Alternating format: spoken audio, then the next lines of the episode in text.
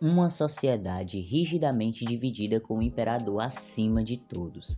Assim eram os astecas, e você vai saber mais sobre essa civilização depois da vinheta.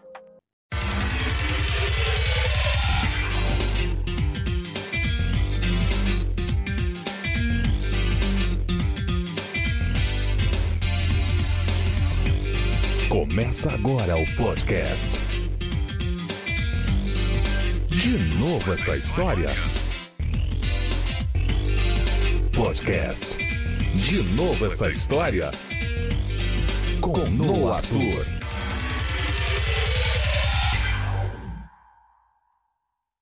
Olá, pessoas! Tudo bom com vocês? Eu sou o Noah Arthur, sou quase um professor de história, tá faltando só me formar. E sejam todos muito bem-vindos ao podcast De Novo Essa História, aqui onde eu sempre vou trazer um assunto massa de história para falar para vocês.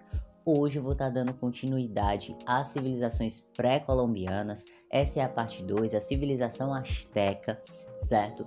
É um assunto muito legal, muito interessante, cai em prova. Então, vale a pena vocês escutarem, além de ser um conhecimento a mais na sua vida.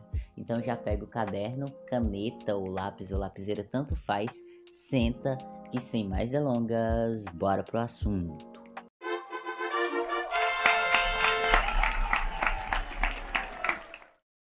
Então, meu povo, domingo passado eu falei sobre os maias, né?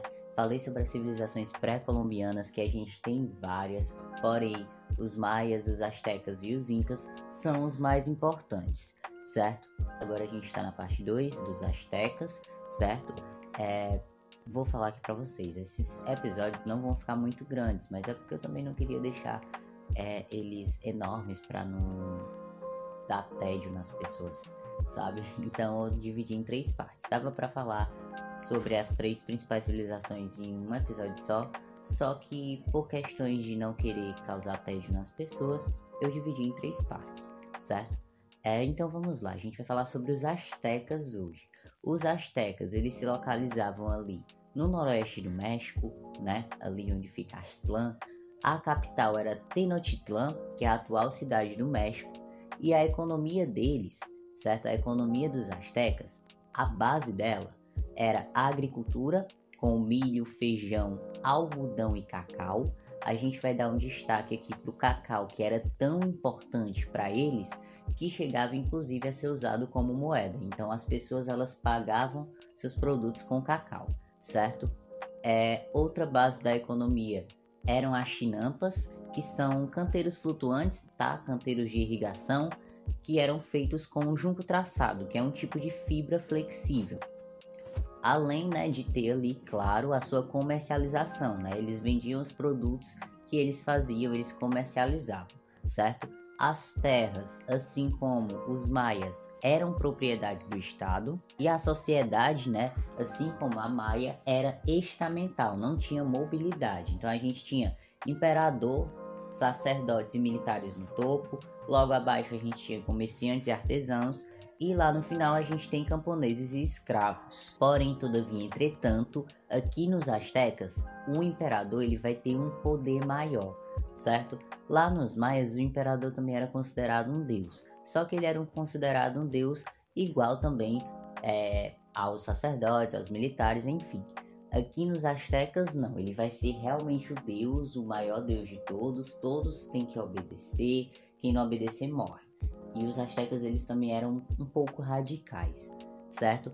A política era uma teocracia militarista, certo? Teocracia porque o imperador ele era considerado um deus e militarista porque eles eram conquistadores expansionistas. Eles tentavam ali expandir o seu império, eles tentavam conquistar novas terras e transformar as pessoas daquelas terras em escravos. A religião era politeísta, tal. Já expliquei para vocês, politeísmo é quando tem vários deuses e aqui nos astecas os deuses eram ligados às forças da natureza.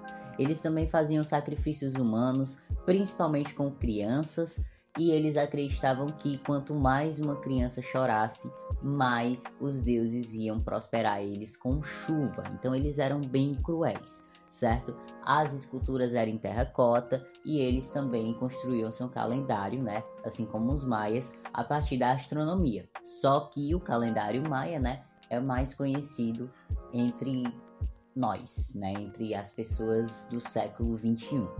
Então, isso é tudo que vocês precisam saber sobre os astecas, certo? É, a parte 3, que vai ser a última, que é próximo domingo, vou falar sobre os Incas, a última civilização pré-colombiana importante que cai em prova e tal. Enfim, né? Eu espero de coração que vocês tenham gostado. Para sugestões e feedbacks, podem mandar no Instagram, arroba DNA História Podcast, ou no Gmail de novo essa história podcast, arroba gmail.com. Vou ficar muito feliz de ver feedback de vocês e com certeza vou trazer aqui a indicação de algum tema que vocês me mandarem, certo? Um feliz domingo para todo mundo, feliz Páscoa para vocês, certo? Que a sua vida seja cheia de amor, de luz, de paz e repleta de boas vibrações. Eu sou o Norton, né? Vocês já sabem disso. Espero que todos fiquem bem e vida longa e próspera a todos!